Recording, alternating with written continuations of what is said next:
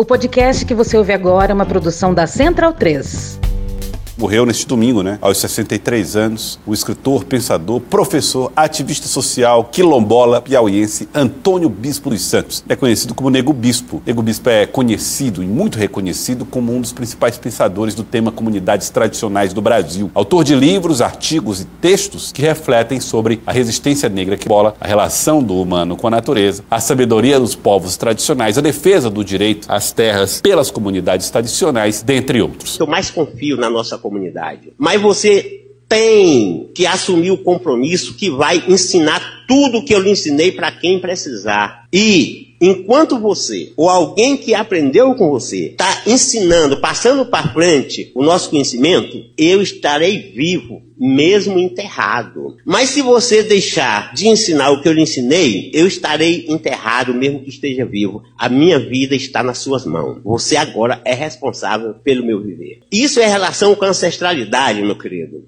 Eu estou cada vez mais tranquilo, porque cada vez mais Norberto Márcio está vivo. Então a ancestralidade não é morta, a ancestralidade é viva, é presente, é agora. A ancestralidade é trajetória, a ancestralidade come. Nós precisamos alimentar a ancestralidade, e para alimentar a ancestralidade é simples. Mãe Joana dizia: palavras boas, horas algumas, palavras ruins, horas nenhumas. Medo e em Brasília. Vocês percebem a loucura? Legal. Olá, bem-vindos ao Medo e Delírio em Brasília com as últimas notícias do que restou do Brasil. Bom dia, boa tarde, boa noite. Bom dia, porra. Por enquanto. Eu sou o Cristiano Botafogo. Cristiano, seu lixo. Cristiano, seu lixo. Cristiano, seu lixo. Seu lixo. Seu lixo. Seu lixo. Seu lixo. Seu lixo. Lixo. Lixo. Lixo. E Cristiano. Aquele verme maldito. E o Medo e Delírio em Brasília. Aquele podcast. Medo e delírio em Brasília. Medo e delírio, um beijo pra eles, né? Medo e delírio, hein? Tem um podcast, tô fazendo até campanha. Porra, seu medo e delírio em Brasília, porra. Eu não ouço medo e delírio. Ai, é eu não conheço. É escrito por Pedro Daltro. Abraço, Dalton. Abraço, Dal. Pedro Dalton. E um beijo pro Pedro Daltro. Vive Daltron. Beijo, Daltro. Pedro Daltro. Pedro Daltro. Pedro Daltro. Pedro Daltro. Pedro Daltro. Um beijo pro Pedro Daltro. Esse é o episódio dias 333 a 340. Ah, é? Foda-se. Bora passar pano? Não. Tá, mas bora tentar passar um pouquinho menos de raiva? না Lei das PMs. Calma aí, porra. Primeiramente, agradecer a todo mundo que compareceu em Paraty, no Recife, em Natal, em João Pessoa e de novo no Recife depois dos lançamentos do livro da Gabriela Biló que a gente ajudou a organizar. E um abraço maior ainda pro pessoal que foi pros botecos com a gente e nos levou nos melhores rolês das cidades. Aí, dia 15 agora, eu vou estar em Vitória, no Espírito Santo, no CEMEIA, o Seminário do Mercado da Indústria Audiovisual, do Sindicato da Indústria Cinematográfica do Estado do Espírito Santo, que vai rolar no Teatro do SESI em Jardim da Penha. Vou estar lá falando sobre o medo e delírio às 4h10 6 da tarde. Aí ah, e vai ter livro da Biló à venda lá também. Tá, agora sim. Lei das PMs. Estamos de volta, senhoras e senhores. Porra, caralho. Porra. E assim como você, Como ele, como a mãe dele que eu conheci também. a gente também tá Bastante chateado. com essas férias que não chegam nunca. Vontade de chorar e morrer. Porque a gente não aguenta mais fazer episódio de derrota, hein? Isso deve ser dívida de jogo. A gente pede desculpa pelas semanas aí com um episódio só, inclusive essa aqui. Mas se tudo der certo, se tudo der certo, e é comum que não dê, né? Próximas duas semanas tem dois episódios. Dois episódios por semana. Calma. Poxa. Mas vamos seguir. Vamos seguir. E com notícia triste, como a morte do Nego Bispo, um ativista e pensador quilombola. Ele também vai estar lá numa parte. E constrangidamente a gente confessa que a gente não conhecia ele. E o cara era gigantesco, é gigantesco. Quem também foi pro outro lado foi o Gil Brother, o famoso Away de Petrópolis. Personagem clássico e imortalizado no Hermes e Renato, de quem a gente usava várias vírgulas aqui, ó. Não fode, meu irmão. Todos vocês são cuzões. Isso me irrita. O seu pinto já está um cotoco. Bota uma dentadura no cu e ri pro caralho. Tô mesmo perplexo. Pô, cara, de novo, cara. Bom dia, boa tarde, boa noite. Por enquanto. Viva a morte do meu pau. Para com essa porra aí, meu irmão. Você está me secando pela boca. Porra, tem algumas coisas que me deixam fora das condições normais de atuação, meu irmão. E etc e tal. Beijo pra família e beijo pros amigos. E vamos seguir com a mais inescapável das conclusões, hein? Deve ser muito difícil pro pessoal da oposição odiar o Lula. Meu irmão, na moral. Sabe? Sabe, sabe. O Lula usou 2023 para fazer indicações conservadoras e ajudou a aprovar projetos que nem o Bolsonaro conseguiu aprovar. Não consigo fazer nada. Bora pro Adilson Paz de Souza e pro Gabriel Feltran na Folha no dia 5. A lei orgânica das polícias militares, que aguarda a sanção do presidente Luiz Inácio Lula da Silva do PT, é tratada por seus defensores como uma atualização da legislação vigente para que as PMs se adequem ao regime democrático. Mais ou menos. O que está em curso, no entanto, é justamente o oposto. É o contrário. É o contrário. Seguramente a proposta não está sendo debatida como deveria. Cala a boca, não perguntei nada. Talvez não esteja mesmo sendo notada. Inclusive pelas bandas de cá. A gente falou disso em apartes e só. É difícil dar conta do Brasil. Difícil. Eu acho difícil. O projeto foi aprovado na Câmara em dezembro de 2022, com relatoria do deputado bolsonarista Capitão Augusto, do PL de São Paulo. E eu me lembrei de uma frase sua aqui, e essa frase, Capitão Bolsonaro, está no nosso coração e está gritando na minha alma e na alma dos brasileiros hoje. Quando o senhor disse: O decreto será cumprido! O decreto será cumprido, presidente! Essa é uma frase de convocação à liberdade. Essa é uma frase que diz que nós não vamos sucumbir a falsos deuses da tirania. Os brasileiros estão aqui se alistando nessa guerra. E apoio da bancada da bala. filha da puta. Pois é. Hoje é no amor, hoje é no amor. Com apoio da bancada da bala.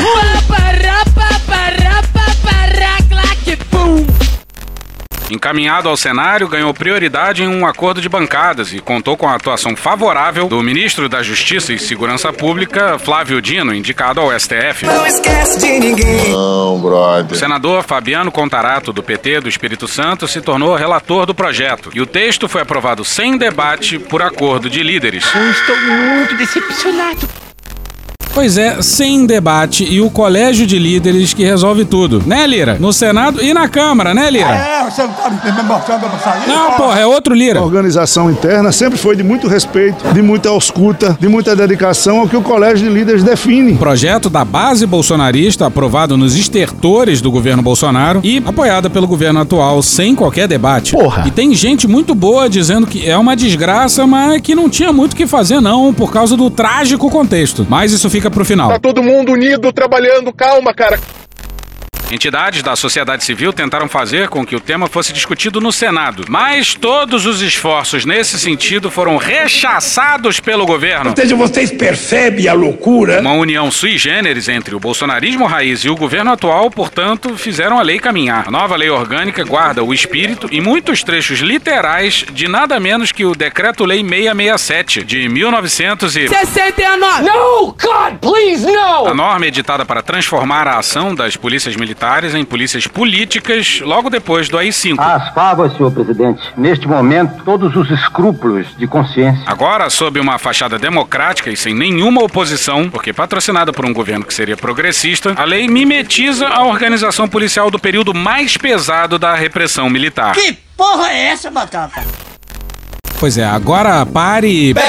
Não, porra, pare e pense. Não é possível que seja tão ruim, vai.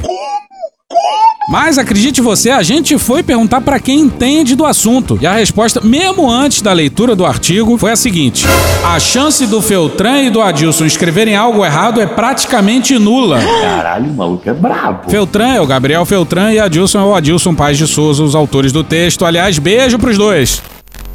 O projeto de lei aprovado no Congresso determina que as PMs responderão como força auxiliar do Exército e prescinde das secretarias estaduais de segurança pública, além de fazer desaparecer a autonomia das ouvidorias. Na prática, as PMs passam a ser muito mais autônomas politicamente. Olha a merda aí, ó.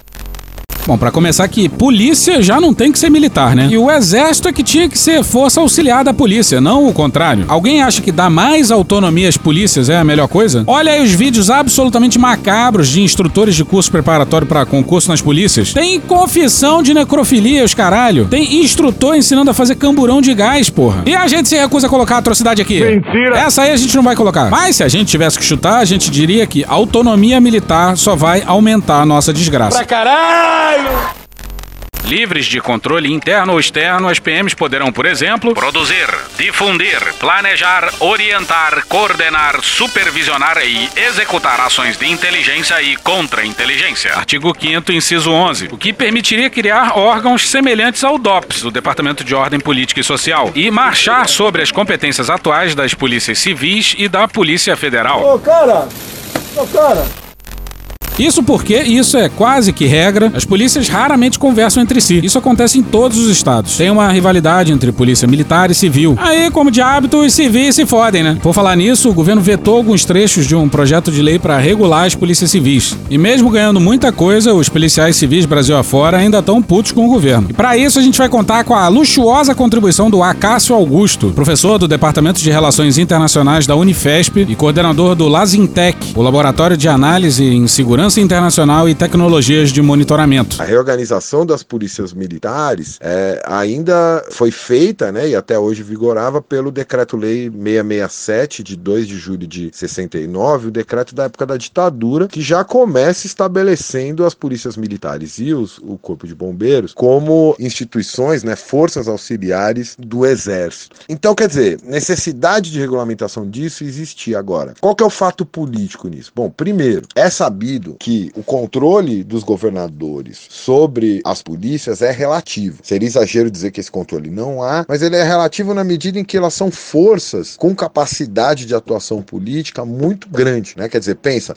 você tem num contexto, principalmente pensando nos anos 90 para cá, né, que você tem o trabalho cada vez mais precarizado, desregulamentado, uma queda da capacidade de pressão das organizações de classe, né, especialmente os sindicatos. Os trabalhadores da segurança, seja ela pública ou privada, vão se constituindo talvez como uma das poucas carreiras com capacidade de organização e com geração de identificação de classe. O Acácio lembra que a lei que rege as polícias civis foi encampada por dois senadores delegados da Polícia Civil, Alessandro Vieira e Contarato, e dois policiais militares. Apesar das pequenas recomendações diferentes, então, né, há um pleito ali corporativo, que é o projeto que estrutura e organiza a carreira dos policiais, a capacidade, a possibilidade do aumento de concursos, a definição dos cargos, né, como delegado de polícia, investigador oficial, investigador de polícia e perito oficial criminal, e algumas, digamos assim, benefícios previdenciárias, como possibilidade de aposentadoria integral, o que na verdade está em jogo e o que faz com que, mesmo tendo passado quase inteiro né, o pleito do, dos policiais civis, há uma grita em relação aos vetos do poder executivo, é que foram vetos muito pontuais, né? Vetou-se licenças, vetou-se a aposentadoria integral, vetou-se indenizações em caso de morte ou de, de acidente no trabalho, porque a, a, lei, inclusive, reconhece assim, né, o perigo permanente da função. Então, o cara é policial, ele, ele, ele exerce uma função que o coloca em risco, mesmo quando ele não está sob o exercício da função. Mas o que parece que deve ser discutido, o que eu acho mais importante, isso vale tanto para a lei das polícias civis quanto para a lei das polícias militares, é o quanto esse debate em si, ou a aprovação dessas duas leis, mostra que, além da força política que os militares já têm na política nacional,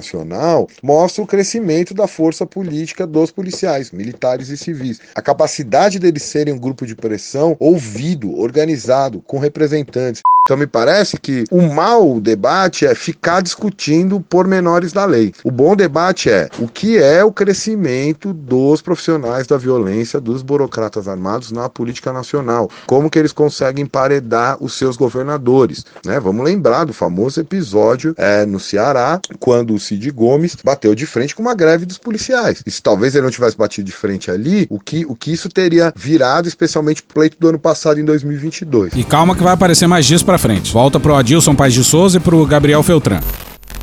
Os problemas da lei orgânica das polícias militares são muito mais numerosos. É sabido que em 1969 o Decreto-Lei 667 foi editado para que os policiais atuassem como auxiliares diretos da função político-militar de guerra contra inimigos internos do regime. O nosso inimigo não é externo, é interno. O inimigo não é externo, é dentro do Brasil. Ele está aqui nessa, nessa região aqui da Praça dos Três Poderes. Pior que uma ameaça externa, é uma ameaça interna de comunização do nosso país. Se sancionada, a nova lei orgânica permitirá que as PMs façam o mesmo sob a justificativa de guerra ao crime, aos criminalizados, sejam eles quem forem.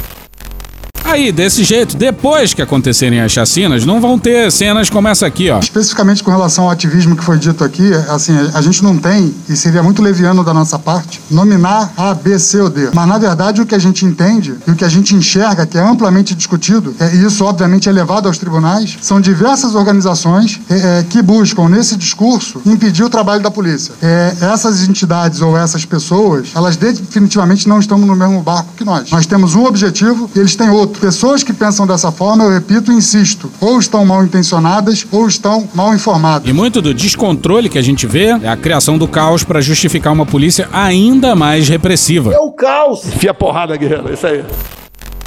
Há coincidências assustadoras entre a Lei Orgânica das Polícias Militares e o Decreto-Lei 667. Os detalhes de redação são ardilosos. É mau caráter mesmo. Escroto, raça ruim, ardiloso, filho da puta. A norma da ditadura passou por uma espécie de harmonização facial para ganhar uma aparência mais jovem, uma cara de democracia. Ficou uma merda. A redação da nova lei finge eliminar dispositivos do decreto original, mas reproduz seus conteúdos à risca.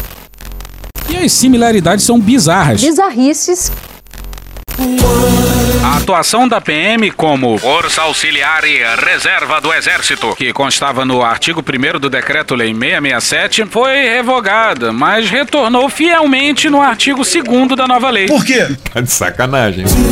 A manutenção da Inspetoria Geral das Polícias Militares, comandada por General de Brigada da Ativa, que constava no artigo 2 da norma da ditadura, voltou à Lei Orgânica das Polícias Militares em seu artigo 28. Por quê? É sacanagem, né? A estruturação interna das PMs, órgãos de direção, de execução e de apoio, que constava no artigo 5 do Decreto-Lei de 1969, retornou à Lei Orgânica das Polícias Militares em seu artigo 7 Por que isso? Vocês são de sacanagem! A organização da hierarquia das PMs, de coronel a soldado, que constava no artigo 8 revogado, voltou à nova lei em seu artigo 12. Caralho! Uma hierarquia idêntica do Exército foi, dessa forma, reproduzida na estrutura das PMs. Tá de sacanagem! Não tem como não dar errado. Vai dar errado. É tudo bem absurdo, né? Concordam? E não é possível que esse seja o limite do possível. Sim, a gente entende que é um tema delicado, que peitar a polícia não é fácil. Aqui a gente já falou muito em La Paz, aí vamos nós, sobre o golpe tocado pela polícia boliviana, que derrubou o Evo Morales. Alguém já ouviu falar de uma, uma senhora chamada Giannini Anhes? Prenderam a senhora Janine Enhes. A gente já falou sobre motins policiais. A PM de Minas, a mais antiga do Brasil, entra em greve pela primeira vez. A confusão aumentou. Tiros foram disparados de todos os lados. Veja no detalhe que este homem saca a arma e abre fogo. Um dos disparos atingiu a cabeça do cabo Valério dos Santos Oliveira. Vai sobrar pra nós. Que só não aconteceu em 2022 por um peculiar episódio. Fomos salvos de um processo de radicalização das polícias por um ato deslocado de Cid Gomes, onde ele pega aquela é, máquina, aquela caterpillar, aquela porra lá, e vai pra cima dos amotinados da polícia e toma o tiro, aquilo ali promove uma comoção e consequente refluxo de algo que já estava armado, que era a radicalização das polícias. Olha a merda! Qualquer lei orgânica para as PMs possível de se aprovar certamente não ia ser bonita, mas não precisava também ser essa desgraça hipermilitarizada. E, de novo, uma decisão das lideranças, sem qualquer discussão. Nenhuma, certo. Porra! Há também pontos que não foram nem disfarçados nesse procedimento estético. Seu Rolando Lero! No artigo 3 do Decreto-Lei 667, constava que as PMs serviriam para manutenção da ordem pública e segurança interna. Na Lei Orgânica das Polícias Militares, a palavra manutenção é substituída por preservação, enquanto segurança interna é substituída por segurança pública, no artigo 2 além do policiamento ostensivo. Estou no limite, Brasil. Isso é coisa de gente que cola da internet para fazer trabalho de faculdade, hein? Ficar mudando uma palavra pra lá e pra cá só pra parecer que não é plágio. Ora, não existe compatibilidade entre o papel de polícia em uma democracia e em um regime militar. Não tem. Essa incompatibilidade, no entanto, não será sequer notada pelo público. A militarização política da polícia repete, agora como farsa, a tragédia da ditadura. Eu não me refiro mais nem a golpe nem à Revolução de 64. Eu me refiro a movimento de 1964. Foda-se. Eu comecei lá, lá atrás com meu avô, ele era um homem de direita, apoiava os partidos de direita, da revolução, da revolução, da revolução. É meu pau em sua mão. Porra. Desmilitarizar a polícia é muito difícil, embora imperativo. Agora, militarizar ainda mais a polícia é receita de maluquice. Todo mundo louco. Pois é, é insistir no erro, é dobrar a aposta no erro. Tá muito errado isso. Outros pontos da lei orgânica merecem destaque. O artigo 2 define as PMs como instituições militares permanentes, organizadas com base na hierarquia e disciplina militares. O adjetivo militar é enfatizado. Uma bosta. Não sabe, uma merda. Puxa daí, ô futuro presidiário. Tem tudo para não dar certo. No que se refere às diretrizes da organização, artigo 4 se prevêem cooperação e compartilhamento recíproco de experiências entre os órgãos da segurança pública, instituição de bases de dados online unificadas por Estado da Federação e compartilhamento de seus bancos de dados e demais sistemas de informação. Se desejáveis do ponto de vista técnico, essas diretrizes desafiam o federalismo e criam um problema enorme. Quem coordenará e controlará a decisão dessas polícias? Não há menção ao Ministério da Justiça. As polícias controlam a si mesmas ou o Exército as controla. Senhores, salva! Uma cagada. Pois é, aí fica entre autorregulação das polícias ou as polícias reguladas pelo exército. É picolé de cocô ou pudim de cocô? É questão do cocô. Essa é a escolha da sobremesa. O que, que vocês querem? O que eu quero, Mário Alberto?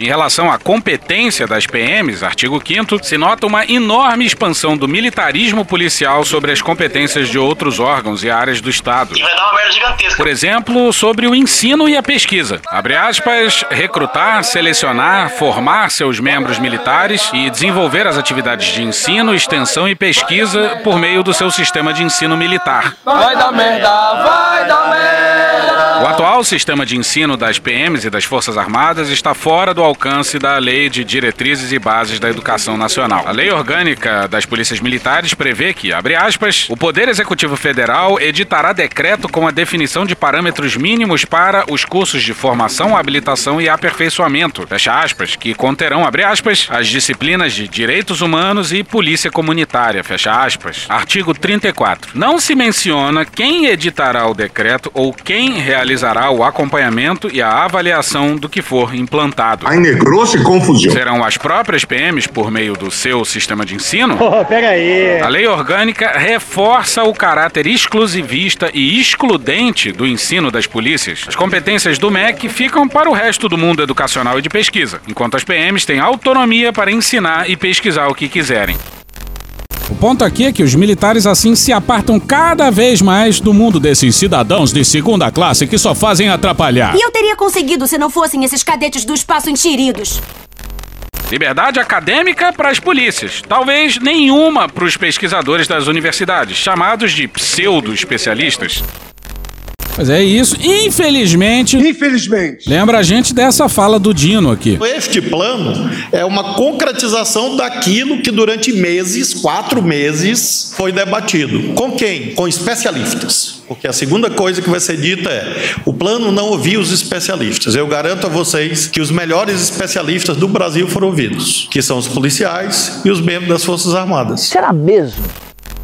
Em relação à realização de eventos e atividades em locais públicos, a lei prevê que caberá às PMs emitir manifestação técnica sobre a realização de atos. As corporações poderão proibir a realização de manifestações ou protestos em vias públicas? Poderão proibir a realização de determinadas manifestações culturais? Infelizmente, parece que sim. Temos presenciado a criminalização do funk e do hip hop, por exemplo, há anos. Com a sanção da lei, haverá amparo legal para isso. A falta de transparência das polícias ganha legalidade na nova lei, que autoriza a subordinação direta das ouvidorias aos comandantes gerais das PMs. Artigo 10 parágrafo 8 Pois é, subordinação direta das ouvidorias aos comandantes. E se a queixa for contra o comandante geral, hein?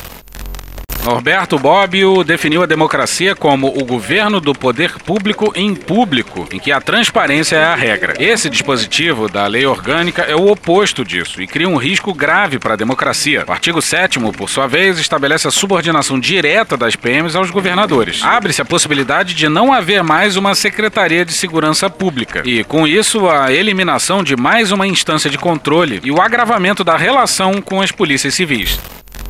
É o que acontece no Rio de Janeiro, por exemplo. Não tem Secretaria de Segurança Pública, mas tem secretário da Polícia Militar e secretário da Polícia Civil. Só que um não conversa com o outro, ninguém coordena nada e isso explica em parte o caos do Rio. O delegado Marcos Amin é oficialmente o novo secretário da Polícia Civil do Rio de Janeiro. A nomeação dele saiu hoje no Diário Oficial do Estado. A decisão foi tomada depois que a Assembleia Legislativa do Rio alterou a lei orgânica da Polícia Civil. 61 deputados votaram a favor e 8 contra. Antes da aprovação, só poderia comandar a instituição quem tivesse sido delegado por 15 anos. Agora, qualquer policial civil pode ocupar o cargo, desde que esteja na corporação por mais de 15 anos. Anos. Sai! Gases. Anos. Sai! Gases. Anos. Pum. Sou aluna da quinta série. Pois é, esse secretário da Polícia Civil era comentarista de segurança do SBT. Isso enquanto ele era delegado e também era influencer. Olha essa matéria de sete anos atrás no SBT. Alô, galera!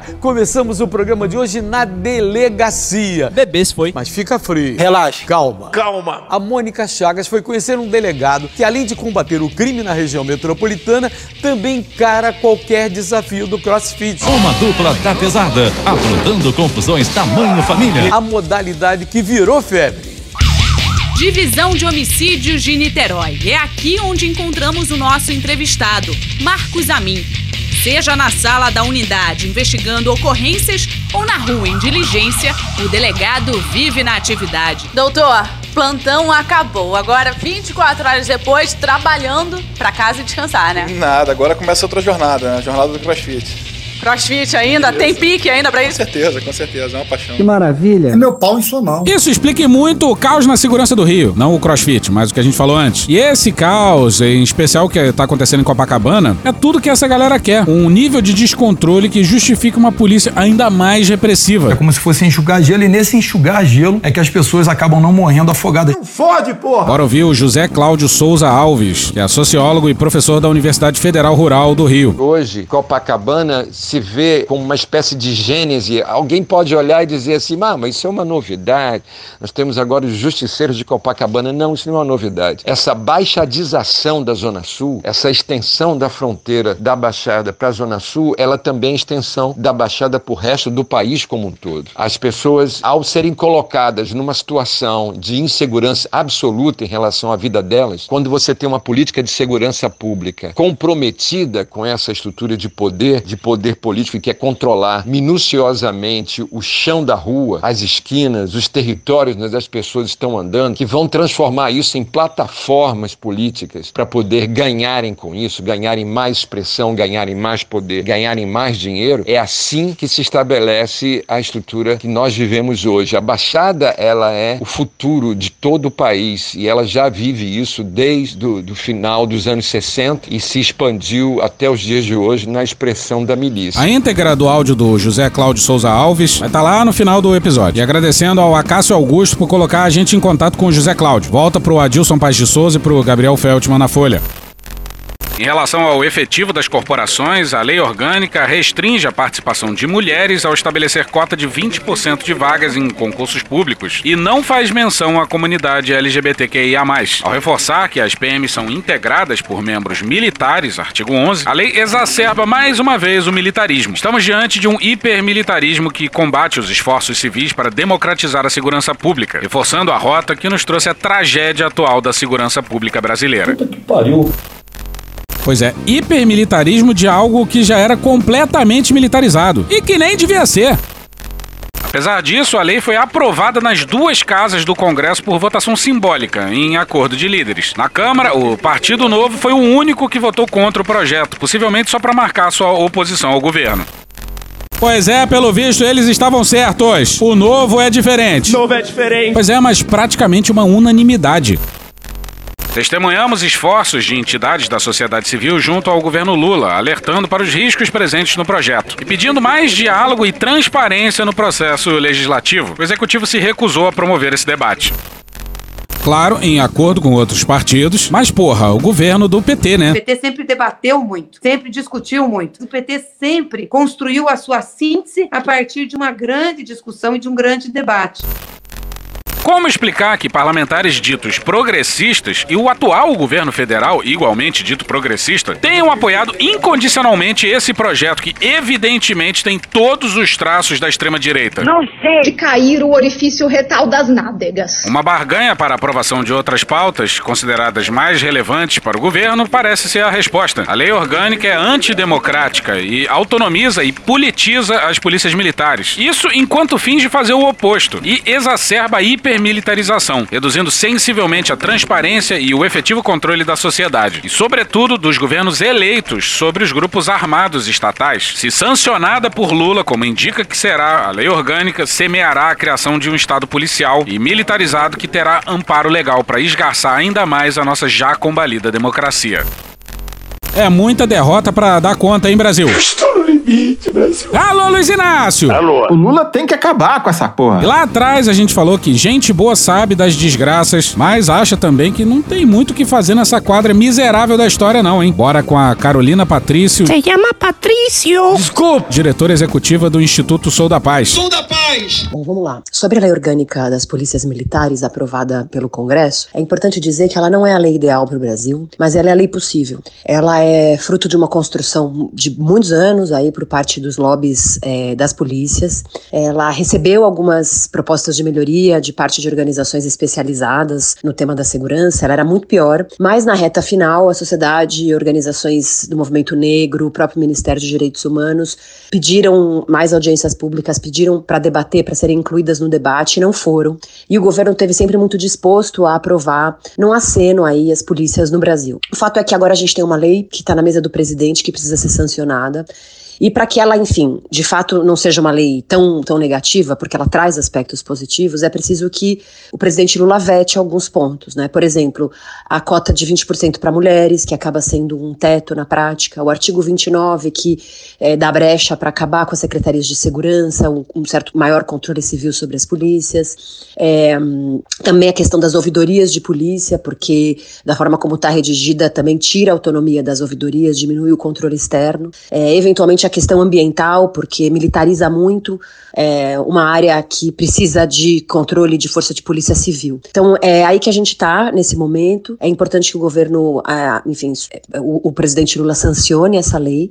Ela não é o pior dos mundos, ela é em, em boa parte melhor do que o decreto-lei que é da ditadura e que rege as polícias militares hoje. Infelizmente, a proposta de lei orgânica atual ela não revogou totalmente o decreto-lei é, 667 de 69, e isso é ruim do ponto de vista simbólico, né, inclusive, porque a gente continua com uma polícia militar regida por um misto de legislações, sendo uma delas ainda da ditadura. Mas do ponto de vista prático, é, há algumas melhorias, como, por exemplo, obrigar a prestação de contas de relatórios periódicos com dados de vitimização e letalidade policial, padronização de, de critérios para distribuir o efetivo policial no território, padronização de usos de equipamentos de proteção individual. É, então é esse cenário que a gente tem hoje e resta pressionar para que o presidente Lula vete algum desses pontos. É isso, a gente tem que pressionar o Lula para que ele vete as maiores insanidades. Aí fica a grande dúvida. Alô, Luiz Inácio! Alô! Vai vetar, vai vetar? Duvido tu vetar. Quero ver tu vetar. Ou vai fazer jus à fama de bicampeão mundial de conciliação?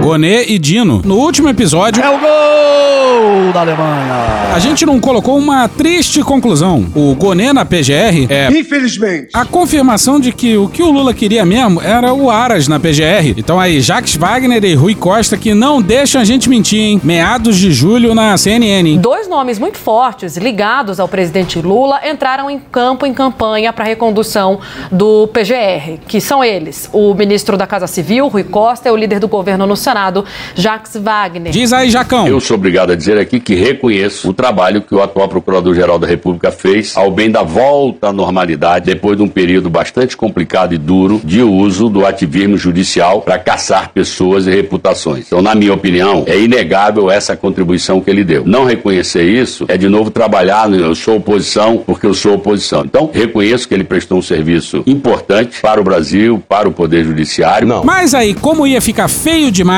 Peço horas que foi um amor à primeira vista. O Lula indicou quase aras do Bolsonaro. Diz aí, Biaquices. O Paulo Gonê eu conheço há 30 anos. Foi meu colega de UNB, acompanha a carreira dele, um cara seríssimo, conservador raiz. Alô, Luiz Inácio. Pô, toda hora isso, cara. Manda aquela. Ou seja, vocês percebem a loucura que está tomando conta desse país. Tem mais loucura, porque o Alcolumbre e o Pacheco fazem o que querem e bem entendem. Bora pra Camila Bonfim no dia 28 de novembro no G1. Senhoras e senhores, a partir desse exato momento eu tenho o prazer e a satisfação de informar a todos os presentes que vai começar a putaria!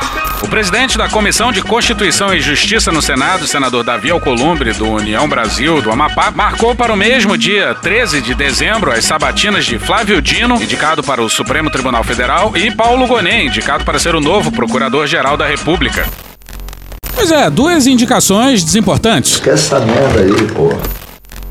Duas sabatinas no mesmo dia não são comuns, até porque cada um desses compos costuma envolver longas horas de perguntas e respostas. Após costuras políticas, no entanto, Sexo selvagem. Agora tem articulação política. Alcolumbre decidiu que seria possível emendar os compromissos em uma única quarta-feira. Com isso, a expectativa é de que os nomes sejam votados em plenário no dia seguinte, uma quinta-feira, dia 14, a menos que um novo acordo encurte as sabatinas e permita a votação ainda no dia 13. Pra que essa ansiedade, essa angústia? Pois é, ainda podem antecipar ainda mais. A pressa não se justifica. Bora para Camila Bonfim e a Marina Franceschini no dia 30 no G1.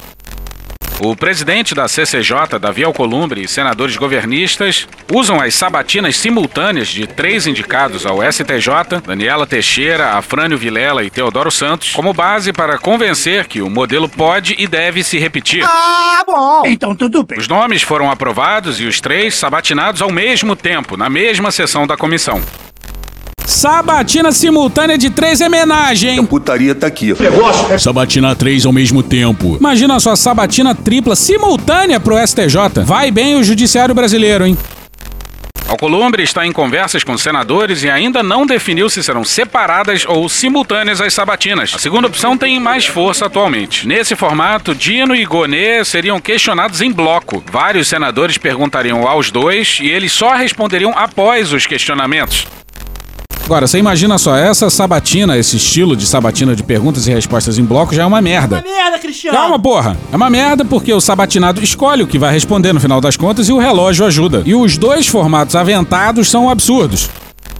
Alcolumbre definiu também os relatores das duas indicações. Líder do governo no Senado, Jacques Wagner, do PT da Bahia, será o relator da indicação de Paulo Gonet. Eita porra do caralho. Agora fudeu, filha da puta. Calma. Se bobear, o Jacques Wagner vai rezar o terço com o Gonet em plena sabatina, hein? Engraçada família Ives Câmara Martins. Calma, vocês estão de cabeça quente. Aliado do indicado e do governo, Weverton, do PDT do Maranhão, será o relator da indicação de Flávio Dino.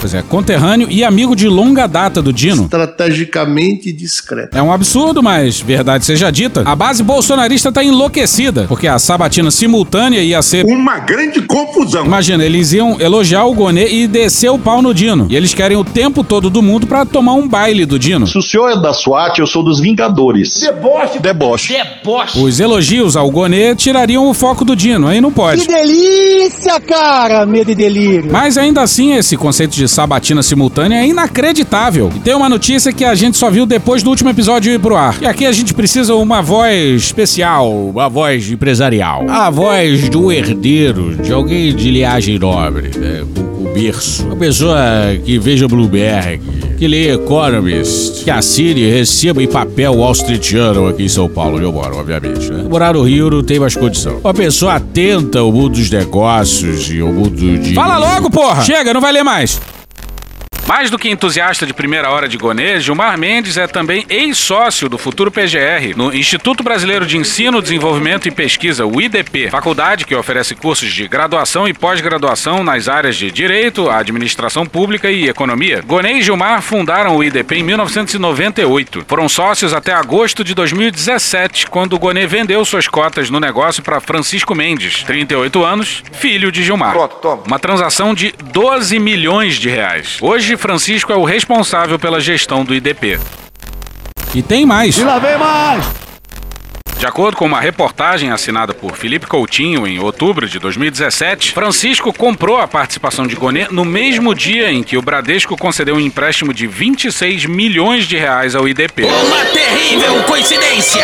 Ainda segundo a reportagem, os juros cobrados pelo Bradesco foram, na média, metade das taxas praticadas pelo banco no mês em que o negócio foi fechado, ou seja, agosto de 2017. Uma festa danada. Gilmar Mendes, herói do povo brasileiro combatendo a usura. Caralho, o maluco é brabo. Ah, e a gente também tem que falar do Dino, Fábio Zanini e Daniele Brant no dia 29 na coluna Painel na Folha.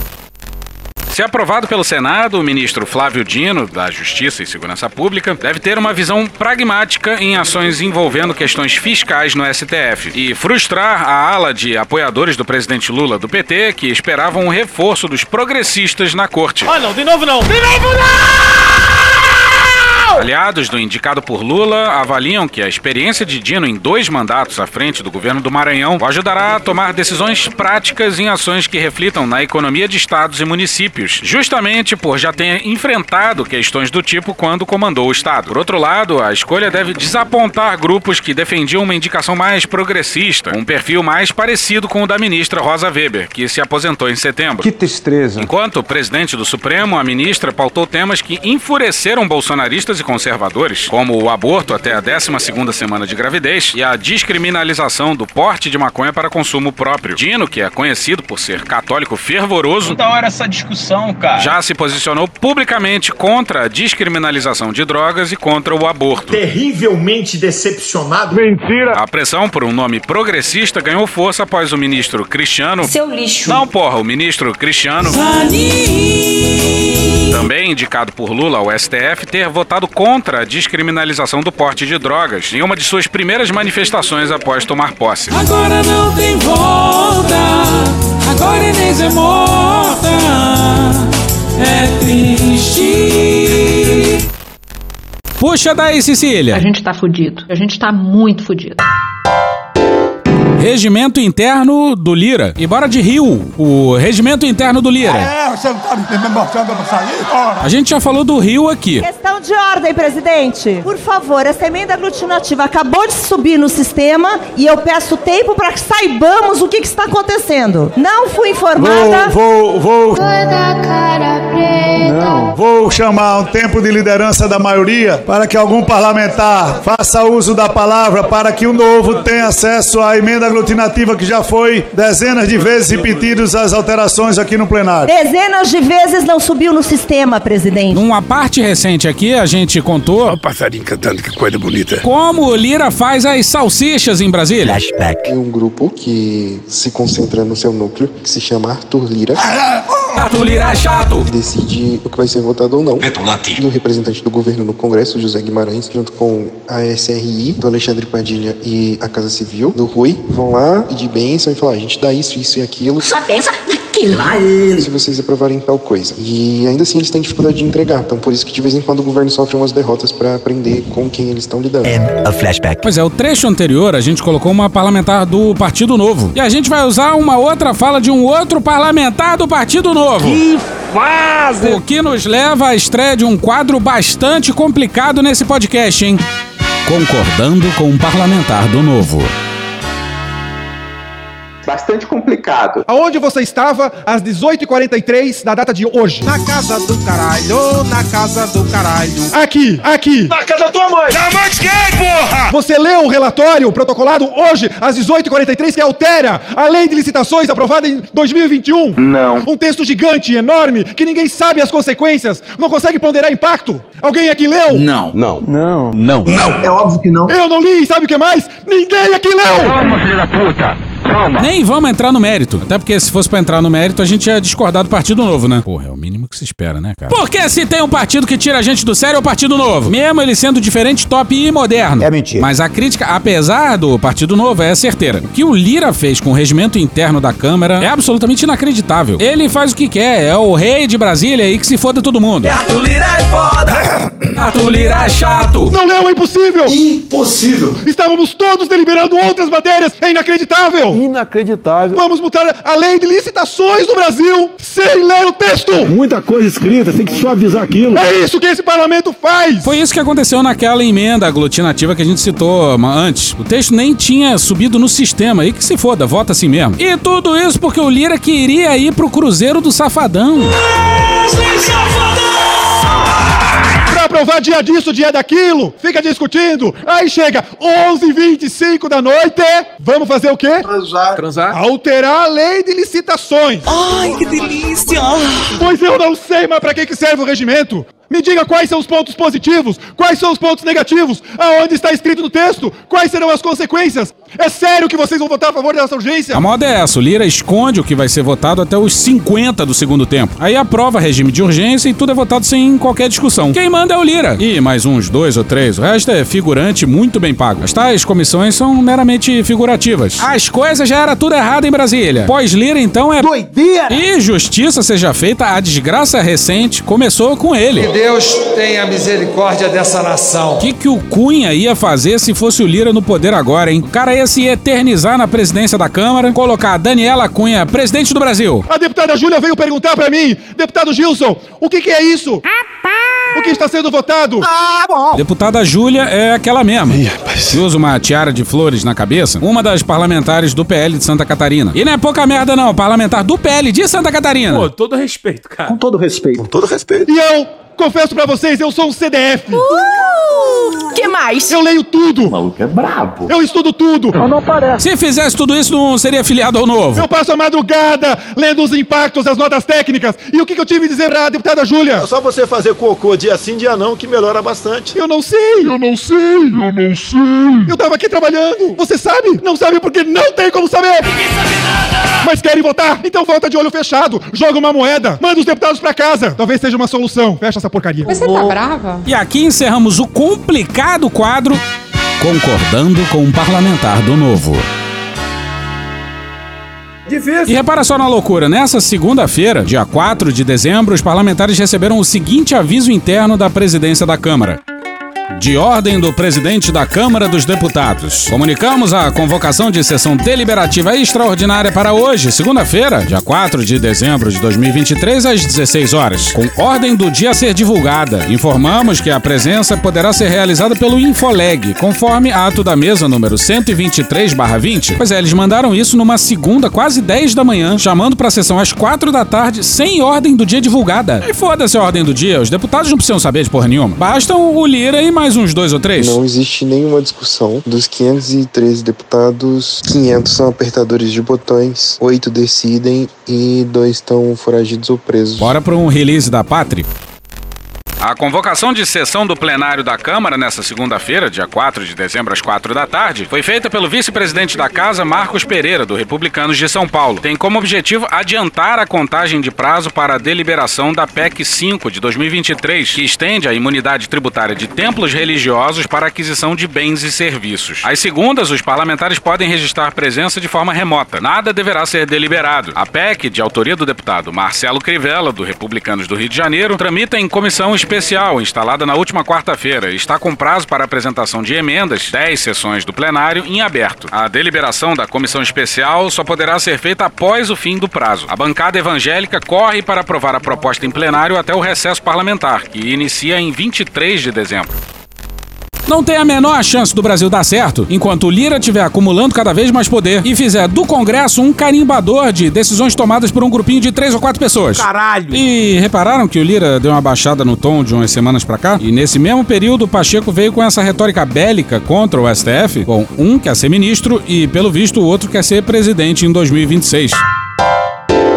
Mix de esquecimentos. Uma merda. Bom, lamentavelmente a gente não conseguiu falar aqui nem sobre o que a Braskem fez em Maceió. Aliás, não só a Braskem, né? Mas um grupo de poderosos. E num país sério, o prefeito João Henrique Caldas, aliado do Lira, já teria sido preso ou teria fugido do país. Mas sabe como é que é, né? Brasil bagunça. Bora pra uma fala do Pedro Luiz Cortes, geólogo e professor da USP, no dia 1 de dezembro no É um UOL. escândalo histórico, porque, na verdade, desde a implantação desse empreendimento na década de 70, durante a ditadura militar, o órgão ambiental do, do Estado, ele já recomendava a não aprovação né, da licença de mineração e o, o empreendimento ele foi iniciado por decisão de ofício do governador na, na época. E é, as análises, os protestos vêm ocorrendo aí ao longo das últimas décadas, mostrando o grande perigo que era exatamente essa exploração, porque o tipo de minério que nós temos lá, é chamado alita, ele é um minério altamente solúvel em água, e nós temos água ali dos dois lados, tem de um lado a lagoa, né, do Mutangê, e do outro nós temos o Oceano Atlântico. Então, já se, é, há várias décadas, já se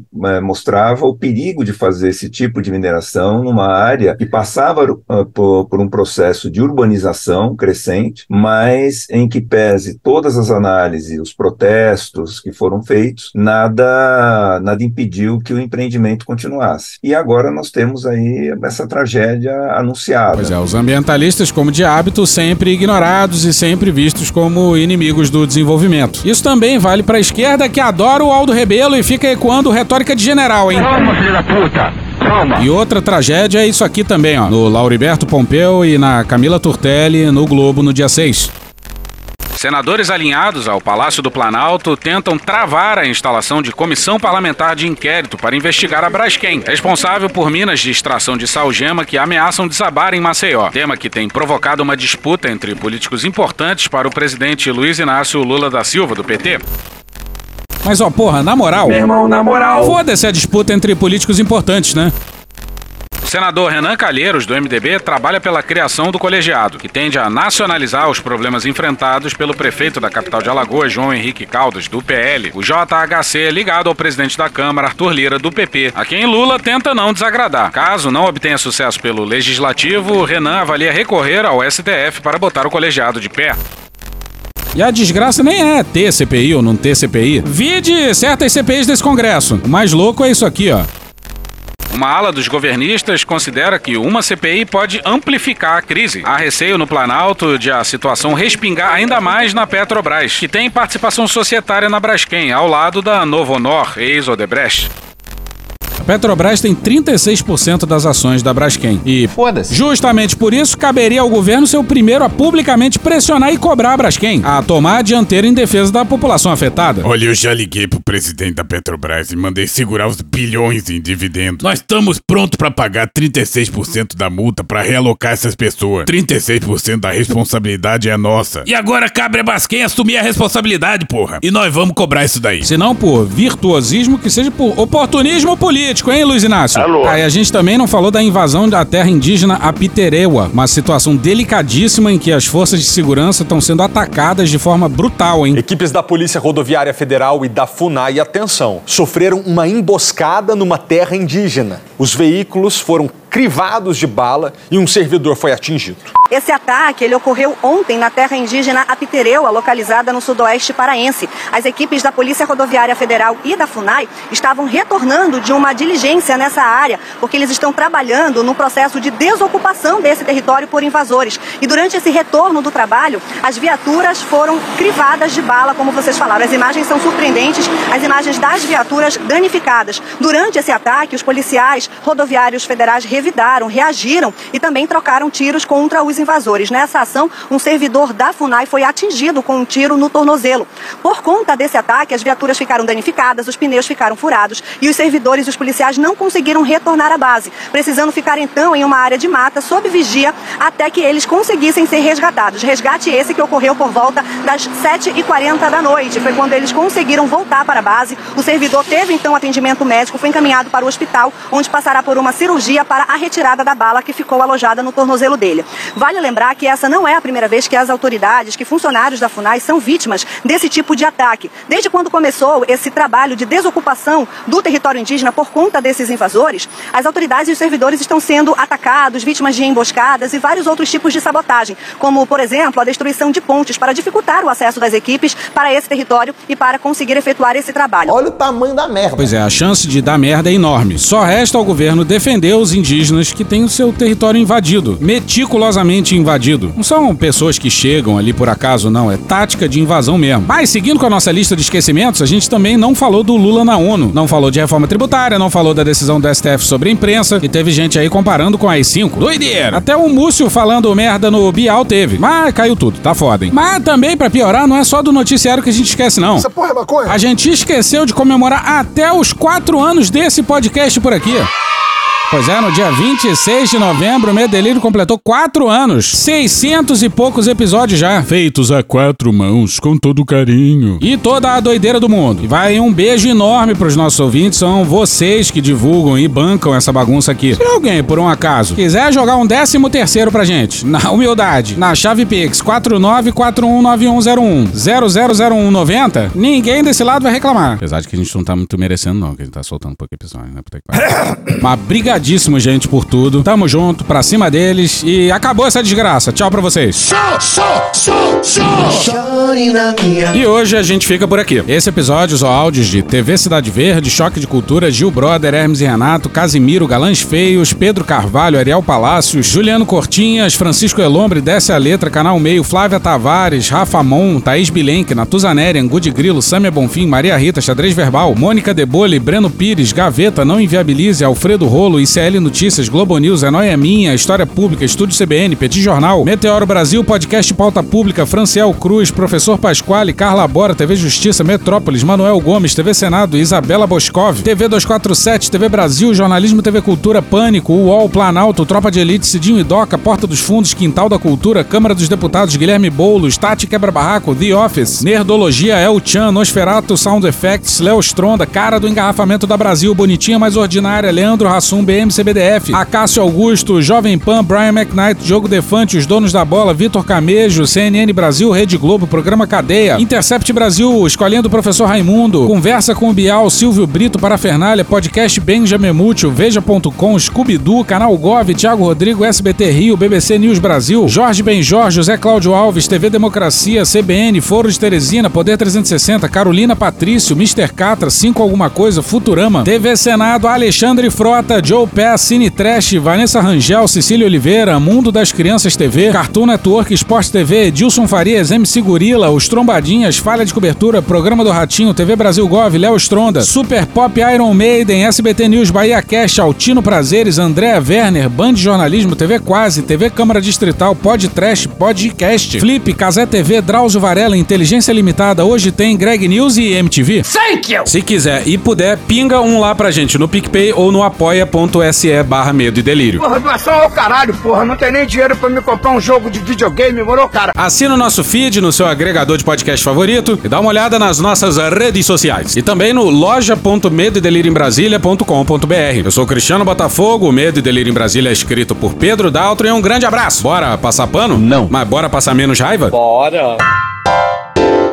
Me permite uma parte? Não lhe dou a parte. E eu não dou a parte pra esse sujeito aí, não. O povo da cidade que fica dizendo que é rico, na casa dele não cabe a mãe. Que riqueza é essa? Então, para concluir, é dizer que nós precisamos entrar valendo nessa guerra das narrativas. Pobres são vocês que não podem receber os amigos. Pobres são vocês que não podem passar um dia sem trabalhar. Pobres são vocês que são escravos do sistema colonialista. Porque trabalhar, trabalhar é castigo, tá lá na Bíblia.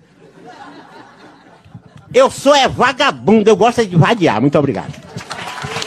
Acabou? Não. A empresa Sabesp de São Paulo, a maior empresa de saneamento básico da América Latina, está sendo ameaçada de privatização exatamente pelo governador Tarcísio. A Sabesp hoje é uma empresa, apesar de ser considerada estatal, ela tem 50,3% das ações do Estado e 49,7% com ações privadas, tanto na Bolsa de São Paulo, na Bolsa de Valores de São Paulo, como de Nova York. Detalhe, a empresa lucrou 3,1 bilhões de reais no ano passado, em 2022, e destinou para o Estado, repassou o dinheiro para o Estado dessa lucratividade 436 bilhões, ou seja, 14% do do lucro obtido. Agora imagina se essa empresa fosse 100% estatal. Quanto ela poderia lucrar para o Estado, quanto ela poderia reduzir de tarifa, quanto ela poderia melhorar o atendimento à população e assim atender às outras demandas sociais do Estado de São Paulo. Então, nesse sentido, quando se fala em privatizar, significa ampliar o número de ações do setor privado, assim abocanhar mais ainda a parte do lucro da Sabesp, que é gigantesco, e também fazer pressão para que aumente a tarifa e piore o serviço, exatamente porque, na lógica do capital, eles querem lucrar ao máximo, menos funcionário, menos atendimento, menos manutenção. Podemos ter de novo um apagão, só que agora é o apagão da água. A privatização da Sabesp passou.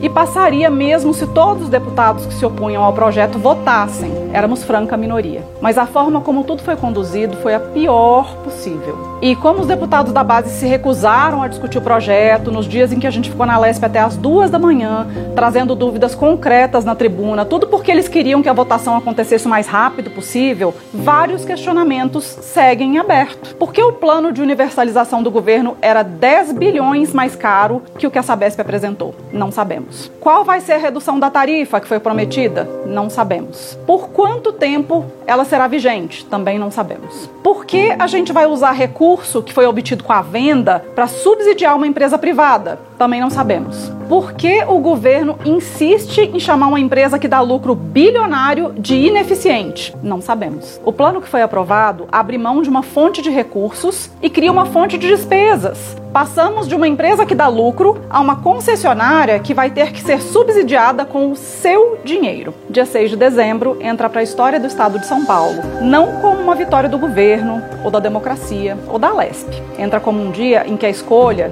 foi ir na contramão do mundo todo, que tem restatizado as suas companhias de saneamento. Acabou? Não. Acabou sim. Acabou? Acabou. Acabou. Porra, acabou.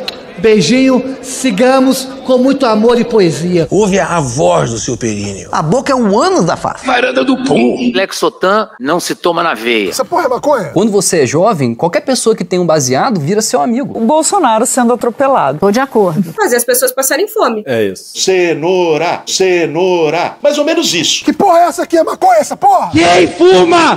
200 baseados! Muita gente. Muita, mas muita gente. Conversa de bêbado. Nem todo artista é maconheiro, mas todo maconheiro é um artista. Algum delírio. Presunto Parma, vamos lembrar, não é qualquer presunto. Não é proibido no Brasil transar. Nem todo mundo reage bem a um eletrochoque, né? Antigamente as pessoas ainda coçavam a virilha, hoje nem isso coça mais. Pegue sua Toyota, empurre dentro do seu cu. Um opalão, um chevette, um gol bolinha. Vai deixar eles mijarem em cima de você. Lixo. Arrombado. Vai entrar o grosso. O grosso chegou! Ai, que dor no meu pau. Eu sou um especialista em pau. É a piroca. Ela é bastante extensa. Veja a gramatura. Você não sabe como eu ficava feliz quando eu vi um trabalhador mostrar uma pica. Também entra, também entra. Cadê os machos? Eles têm um pênis. Pistolão bonito, né? Há controvérsias. Contém ovos. Não esqueça de lavar os testículos, a virilha e o ânus. 95% da população mundial faz errado a limpeza do ânus.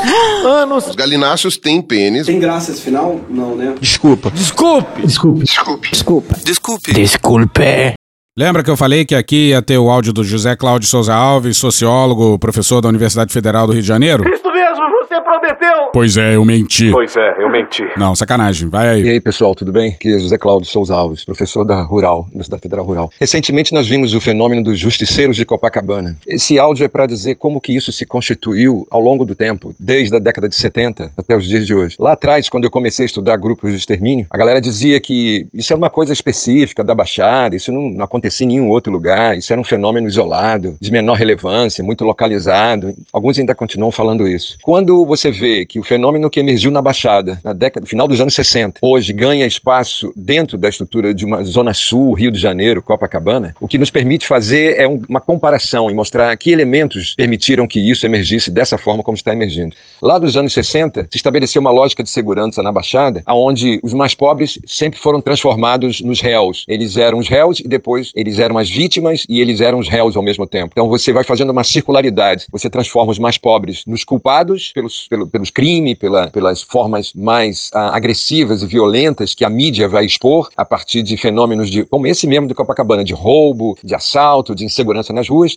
você transforma eles depois em réus de de um processo e aí você vai vitimizá-los, você vai, vitim, você vai vitimá-los a partir de uma estrutura de justiça construída com as próprias mãos. Essa é a lógica dos grupos de extermínio, essa é a lógica dos justiceiros de Copacabana, essa é a lógica da milícia. A milícia trabalha na mesma, na mesma base. Agora, se você fica preso apenas no fenômeno em si mesmo, apenas nos detalhes, que todo mundo adora, a mídia adora ver as imagens, as agressões, a violência, essa espetacularização toda, essa lógica, lógica militarizada, que aí já tem, já tem deputado estadual propondo o fomento, né, você financiar esses grupos, você associá-los a grupos ligados a, a academias de artes marciais, enfim, você começa já um fenômeno mais amplo. Se você ficar só nesse detalhe, você não vai compreender realmente o que está acontecendo. O que está acontecendo é muito simples. Você começa a estabelecer controle territorial dessas áreas todas onde esses caras atuam. E como é que é esse controle territorial? Ele agora ele se inicia como um controle territorial físico, né? Pela agressão, pela forma de controlar as ruas e de atingir os mais pobres, que efetivamente não tem como se proteger e que vão ser julgados e condenados e executados pela sociedade. Agora é assim, mas progressivamente você tem a ascensão das estruturas armadas por dentro do Estado, então são os grupos armados estatais, em conexão com grupos armados não estatais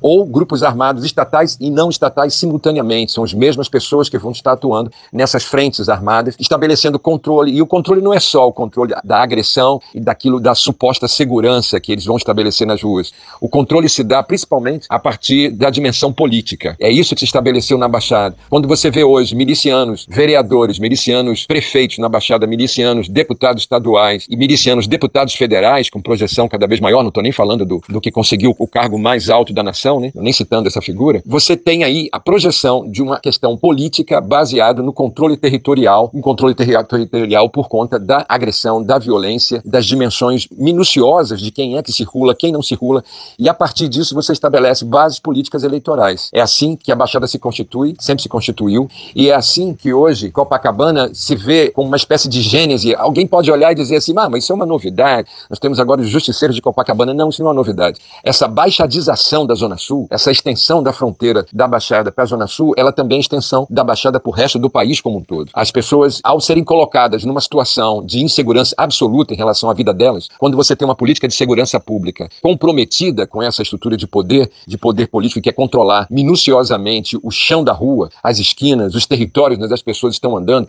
que vão transformar isso em plataformas políticas para poder ganharem com isso, ganharem mais expressão, ganharem mais poder, ganharem mais dinheiro, é assim que se estabelece a estrutura que nós vivemos hoje. A Baixada, ela é o futuro de todo o país e ela já vive isso desde do, final dos anos 60 e se expandiu até os dias de hoje na expressão da milícia. Quando você vê governos como o governo Bolsonaro e depois você vê aquele que se dizia ser o herói salvador da nação, o Lula, também mergulhado nessa estrutura, sem fazer absolutamente nada, aí vem o, o ex-ministro da Justiça, o atual candidato ao STF, o Capitão América, o Flávio Dino, dizer que vai resolver tudo isso, que vai salvar todos nós e efetivamente não existe existe nenhuma alteração dessa realidade, ela continua se aprofundando sem uma política de segurança descomprometida com esse controle político eleitoral que eu estou falando, uma estrutura de segurança que ouça as pessoas de fato, uma estrutura de segurança que dialogue aonde o policial ele seja uma outra figura, uma figura que componha o seu trabalho a partir da sua reflexão, da sua capacidade de entendimento e não meramente na obediência hierárquica a comandos que tem como interesse exatamente essa estrutura política que vem de governos do Estado, que vem de governadores, que vem de deputados estaduais estaduais, secretário de Polícia Civil, e agora nós temos a figura de volta do secretário de Segurança Pública. O que, que essas, essas, essas, essas autoridades todas estão construindo no Rio de Janeiro e que ninguém estabelece uma crítica mais, mais precisa e uma proposta real? Eles estão estabelecendo esse controle territorial localizado, perfeito, e os, os justiceiros de Copacabana são a ponta de, uma, de um avanço cada vez maior dentro da sociedade civil militarizando-a, colocando-a dentro de uma lógica marcial, marcial tanto da luta como da estrutura é, de cruel, violenta, de controle físico, de controle a partir da agressão e da imposição da força sobre os mais frágeis. Enquanto nós não protegermos os mais frágeis que estão lá no chão da rua, sofrendo essas agressões, enquanto nós não entendemos quem são eles e o que, que eles precisam para ser ajudados, nós estaremos impondo nesse país, nessa sociedade, uma lógica de extermínio, uma lógica de agressão, uma lógica de controle físico, uma lógica miliciana, uma lógica de grupo de extermínio que já está nesse país há cinco décadas e meia. É isso que nós estamos vendo em Copacabana. Então não se iluda, não entrem no jogo de que é um fenômeno localizado, é um fenômeno menor, ou de que isso é, é a forma, é a grande solução para resolver o nosso problema. Esse é o discurso da direita e eles vão investir muito nessa lógica de que a única solução para nós é fazer justiça com as próprias mãos. Essa é, esse é o discurso que faz emergir e que fez emergir continuamente desde o final dos anos 60, em plena ditadura empresarial militar. Essa que deveria ser rechaçada para sempre nesse país, mas que não foi, que mesmo com Comissão da Verdade, que mesmo com as informações que nós obtivemos, não foi capaz de impedir a esses autores da construção, da, da execução sumária como solução, da agressão como solução, da violência como solução, não foi, eles não foram limitados, eles conseguiram chegar a cargos máximos desse país e eles continuam existindo. O lamentável é que aqueles que poderiam fazer alguma coisa estão hoje, por exemplo, aprovando uma lei orgânica das polícias militares no Brasil, reeditando de forma piorada, de forma desqualificada, as mesmas normas e leis que a ditadura empresarial militar a, aprovou lá na época que ela funcionou. Há um paralelo hoje muito forte entre aquilo que está se propondo de autonomia, de hierarquização, de proteção para a estrutura policial militar, com aquilo que fez emergir lá há cinco décadas e meia toda essa estrutura de grupos de extermínio, milícias, justiceiros, jagunços, todos esses que atuam nesse campo. Então não é uma coisa só formal que o Lula vai assinar de uma nova lei orgânica das polícias militares com mais autonomia, com mais poder, com mais capacidade de se proteger do controle da sociedade sobre eles. Não é uma coisa meramente legal e formal, é uma letra viva que está nas ruas de Copacabana atuando e vindo. E isso daqui a, a mais alguns anos, quando vier as próximas eleições gerais, já vai estourar agora nas eleições municipais de 2024. Com certeza, esse é o grande mote. Mas para as eleições gerais, isso vai vir muito mais forte e nós não vamos saber de onde vamos ser atingidos, porque não fomos capazes de entender o que fizemos ao longo desse tempo. Muito obrigado. Cristiano, seu lixo. Olha, medo e delírio, hein? Tem um podcast, tô fazendo até campanha aqui, mas é isso, né? Medo e delírio no hemisfério sul. Daí esse grupo aqui não vai ter contrafern... contrafernização. Cont... Contrafernização. Contra. Contra. Ô oh, cacete. Contrafernização. Contrafer. Contrafernização. Contrafezinaças. Festa final do ano. Lula é bi. Lula é bi. Lula é bi, bi, bi, bi, bi, bicampeão mundial de conciliação. Sou aluno da quinta série. Desculpe. Beleza, Vai lá.